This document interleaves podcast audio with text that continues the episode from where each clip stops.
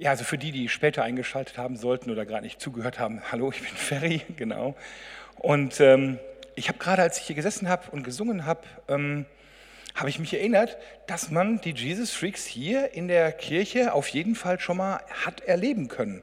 Denn vor ja, 2005 hat der Christus, äh, Christoph und auch der Christus meine Frau, die Linda und mich hier vermählt in dieser Kirche. Und da haben Jesus Freaks den Gottesdienst mit dem Pastor Dickel zusammengehalten.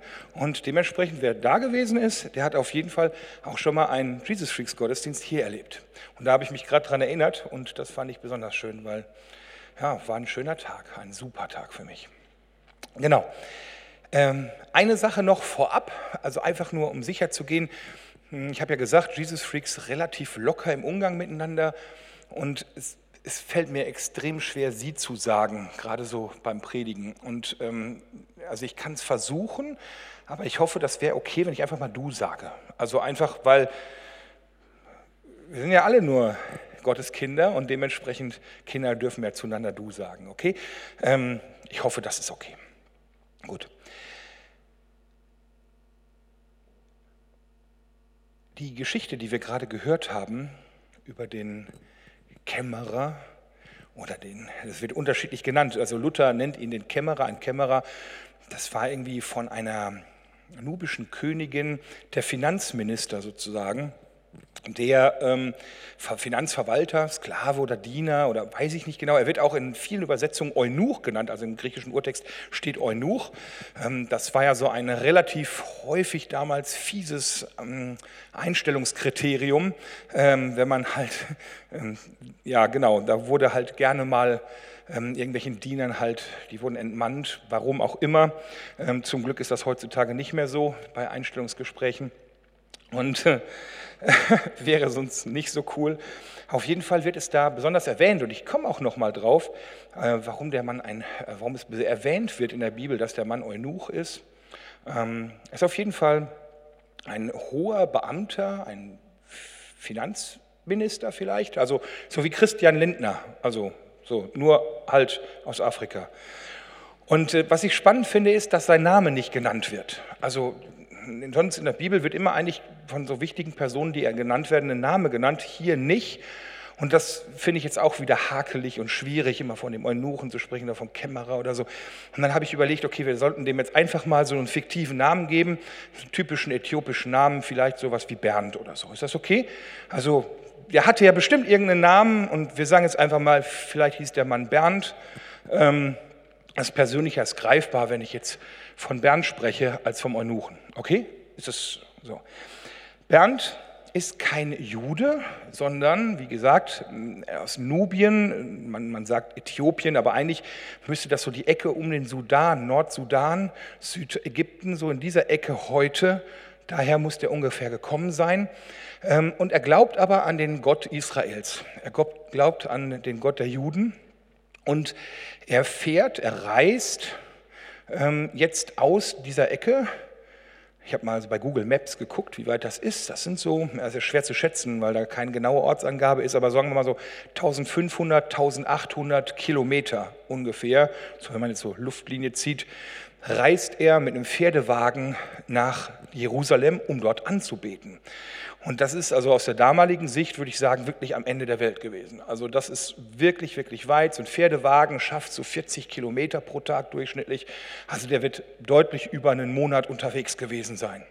Und zwar nicht wie heute, so Flugzeug rein und fünf Stunden später da, wenn man irgendwie den Check-in irgendwie überstanden hat. Ähm, und auch nicht irgendwie 1500 Kilometer mit dem Auto, wie mal eben nach Italien fahren oder so, das war damals auch nicht, sondern das waren echt fiese Strapazen mit so einem rumpeligen Pferdewagen oder einer Kutsche ähm, über nicht befestigte Straßen zum Teil und Wüste und, und warm und keine Klimaanlage und keine Zwischenstopps, wo man mal duschen kann oder so, ey, keine Hotels und das über Wochen. Das waren echte Strapazen. Das war heftig. Und dann frage ich mich, warum macht Bernd das eigentlich? Warum macht er diesen Weg? Bernd sucht Gott.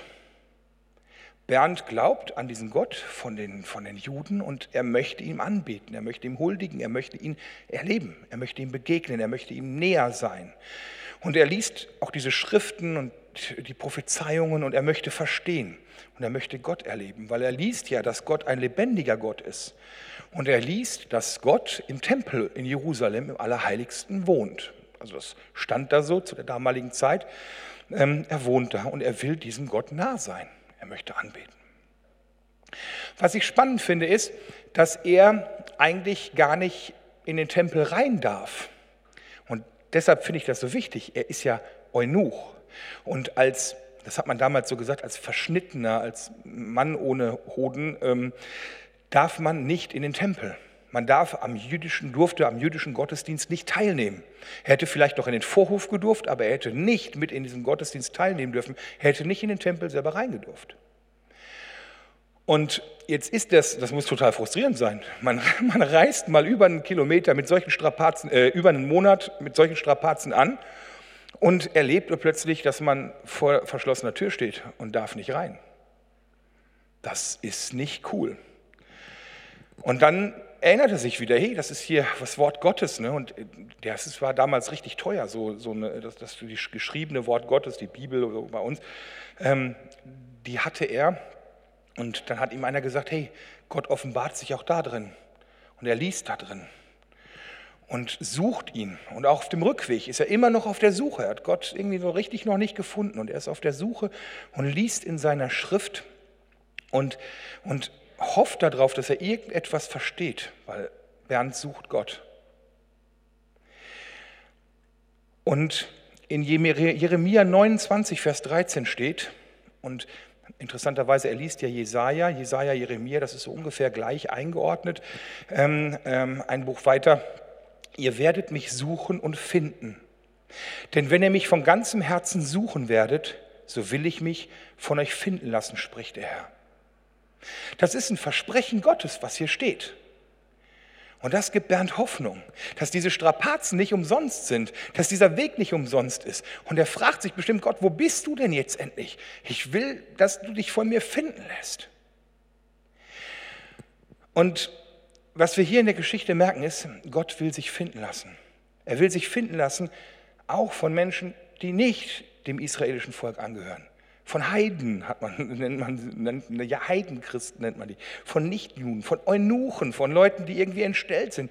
Ähm, das ist, er sieht sein Herz, er sieht die Suche, also Gott sieht sein Herz, die Suche und er sieht die Strapazen und von dem will sich Gott finden lassen. Und er hat sich etwas Besonderes einfallen lassen. Er hat sich so, so eine richtig wundervolle, übernatürliche Begegnung einfallen lassen für den Bernd. Sogar mit übernatürlichen Mitteln. Gott schickt den Philippus los, aber nicht einfach so irgendwie, dass er dem so eingibt, geh mal da lang oder so, oder das irgendwie führt, sondern er schickt dem Philippus einen Engel. Und das finde ich mächtig und krass. Stell dir mal vor, du bist irgendwie im Gemeindealltag am Machen und am Tun und in dem Moment taucht ein Engel auf. Wer weiß, wie der aussah. Vielleicht zwei Meter groß und strahlend und leuchtend und auf jeden Fall merkt er, hey, das ist kein normaler Mann, das ist ein Engel. Und der sagt, geh los in die Wüste, geh auf diese einsamen Weg, auf diese einsame Straße. Gott hat was vor. Und Philippus geht los. Und das ist schon ziemlich krass. Also hier ist ganz eindeutig, dass das nicht auf Philippus Mist gewachsen ist, sondern hier hat Gott ihn geschickt. Das erkennt man an diesem Engel. Und es ist etwas ganz Besonderes. Es ist für Bernd etwas ganz Besonderes, dass der, der nicht in den Tempel durfte, wie alle anderen, dann Gott zu ihm kommt, in einem intimen Rahmen sich ihm offenbart und sich Zeit für ihn nimmt ganz besonderer Moment für ihn, das, was er braucht nach dieser Reise. Und es ist auch für uns ein ganz besonderes Zeichen, denn es wird ganz klar und deutlich hier, dass Gott ein Gott für jeden Menschen ist. Nicht nur für ein besonderes Volk, sondern für jeden Menschen. Und das ist der erste Nicht-Jude der zum Christ, der sich hat taufen lassen, der Christ wurde. Also der erste Heidenchrist sozusagen. Und das ist ein ganz besonderes Zeichen, auch später ähm, für die Entwicklung der Kirche. Wir lernen hier, jeder kann Gott finden. Jeder. Und Gott sieht jeden von uns. Und wenn du Gott von ganzem Herzen suchst, wenn du Gott erleben willst, dann will er sich finden lassen. Das steht in meiner Bibel, das steht in Bernds Bibel und das steht auch in deiner Bibel. Und Gott wird sich für jeden von uns einen ganz besonderen Weg auch einfallen lassen, so wie wir ihn brauchen. Unterschiedlich. Also wenn man verschiedene Geschichten hört, wie Leute Gott begegnet sind, das ist immer unterschiedlich, weil wir unterschiedlich sind und weil Gott dich persönlich und nicht so irgendeinen Menschen, sondern dich persönlich erleben möchte. Gott liebt uns. Also mein Tipp, wenn du das erleben willst, suche Gott, dann wird er sich finden lassen. Es gibt noch eine zweite Sache, die wir hier lernen können. Bernd liest ja die Bibel, das Wort Gottes. Und ähm, das ist natürlich von Menschen geschrieben, aber Gott hat den Leuten gesagt, was sie aufschreiben sollen. Also es ist eigentlich ein von Gott inspiriertes Buch, in Auftrag gegeben von Gott. Und es stimmt, man kann Gott durch die Bibellese immer wieder erkennen im Alltag. Man findet ihn wieder, man, man, man begegnet ihm in der Bibel. Und deshalb ist dieser Tipp, liest die Bibel wirklich, wirklich gut. Und er ist ja anscheinend auch sehr gebildet, sonst würde er nicht Finanzminister sein. Also jemanden, der nicht zwei und zwei zusammenzählen kann, dem würde ich jetzt nicht irgendwie die Schatzkammer überlassen. Ähm, also der ist gebildet, aber er versteht trotzdem nichts. Das kenne ich übrigens auch. Also ich habe da schon viel drin gelesen und erlebe es immer wieder, dass ich es einfach nicht verstehe, weil mit dem Verstand kann man Gott nicht, also man kann ihn nicht begreifen, man kann ihn nicht fassen, man kann ihn nicht erkennen. Es geht einfach nicht. Es geht nicht mit dem Verstand. Und, und ja, er offenbart sich durch die Bibel, aber, und die frohe Botschaft steht auch hier drin, aber es ist trotzdem nicht zu verstehen. Im 1. Korinther 1, Vers 20 und 21 wird gesagt, wie steht es denn mit Ihnen, den Klugen, den Gebildeten, den Vordenkern unserer Welt? Hat Gott die Klugheit dieser Welt nicht als Torheit entlarvt? Denn obwohl sie seine Weisheit in der ganzen Schöpfung zeigt, hat ihn die Welt mit ihrer Weisheit nicht erkannt. Und deshalb hat er beschlossen, eine scheinbar unsinnige Botschaft verkünden zu lassen, um die zu retten, die daran glauben. Wir können mit unserer Weisheit, unserem Verstand, unserem, damit können wir Gott nicht erleben, erkennen, greifen. Es geht einfach nicht. Und so liest Bernd auch diese Worte und und sie dringen einfach nicht durch. Sie kommen nicht ins Herz rein. Und erst als Philippus kommt und ihm dann diese Stelle auslegt und erklärt, hör, das bedeutet das. Hier, siehst du nicht, hier in diesen Bibelstellen, da wird von Jesus gesprochen. Da wird davon gesprochen, dass Gott Mensch wird und sich für unsere Schuld ans Kreuz schlagen lässt, damit, damit unser Weg zu Gott wieder frei ist, damit unsere Schuld getilgt ist, damit wir einfach so, wie wir sind, mit unseren ganzen Makeln und so einfach zu Gott kommen können. Das ist die frohe Botschaft. Das steht hier und das wird hier schon von äh, den Propheten prophezeit, was dann später viel, viel später dann in Jesus Wirklichkeit wird. Und er erklärt ihm dieses Evangelium, diese frohe Botschaft, der Weg ist frei zu Gott. Das erklärte ihm. Und in dem Moment wird das Wort durch den Heiligen Geist lebendig. Und deshalb glaube ich auch, dass man hier wirklich sagen kann, hier begegnet er Gott in Form des Heiligen Geistes. Das ist nicht Philippus, der ihn da irgendwie überredet, sondern hier spürt er, Gott ist da und Gott redet mit mir gerade. Gott verändert mein Leben. Gott schließt mir etwas auf und ich erkenne Gott. Und wir müssen verstehen, dass die Bibel ein, ein, ein göttliches Buch ist, aber trotzdem nur ein Buch. Es ist kein Zauberdingen oder, oder nicht magisch oder sowas mit besonderen Formeln drin, sondern es ist ein Buch, aber es geht um den Autor, der dahinter steht, um den, der das in Auftrag gegeben hat. Es geht um Gott. Wir suchen Gott und nicht die Bibel. Wir suchen den, der hinter diesen Worten steht. Und als, um das zu erklären, ähm, ihr könnt, also hätte, man, hätte ich schon meine Biografie geschrieben oder irgendwer, aber es gibt ja Leute, die schreiben ihre Biografie, obwohl sie noch gar nicht tot sind, aber dann könntest du die lesen und du wüsstest viel über Ferry. Du könntest meine Podcasts hören, du könntest Predigt von mir hören, du könntest mich auch schon gesehen haben in einem Gottesdienst und du wüsstest viel von Ferry. Du kannst mir bei Facebook und Instagram und irgendwo überall da folgen und, und, und, und siehst, was ich tue und mache und esse und ich poste gar nicht so viel. Und ähm, du kennst viel von Ferry, aber du kennst mich gar nicht. Die Leute, die mit mir Beziehung haben, die mit mir sprechen, die Zeit mit mir verbringen, die mit mir einen Kaffee trinken, die, die kennen mich dann irgendwann. Und so ist es auch mit Gott. Man kann hier viel drin lesen, aber ohne dass man ihn sucht, ohne dass man sagt, hey, bitte zeig dich mir, bleibt das theoretisch und verändert unser Leben nicht. Es geht um eine Freundschaft mit Gott um eine persönliche Beziehung, um Zeit mit ihm zu verbringen. Es geht nicht ums Verstehen, es geht ums Begegnen, um Begegnung mit Gott. Und das ist möglich. Das ist wirklich möglich. Das geht aber nicht aus eigener Kraft. Also ich meine, Bernd hat ja wirklich viel getan aus eigener Kraft. Ne? Er reist ein paar tausend Kilometer, nimmt die ganzen Strapazen auf sich und macht und tut und er kommt an irgendeinem Punkt nicht weiter.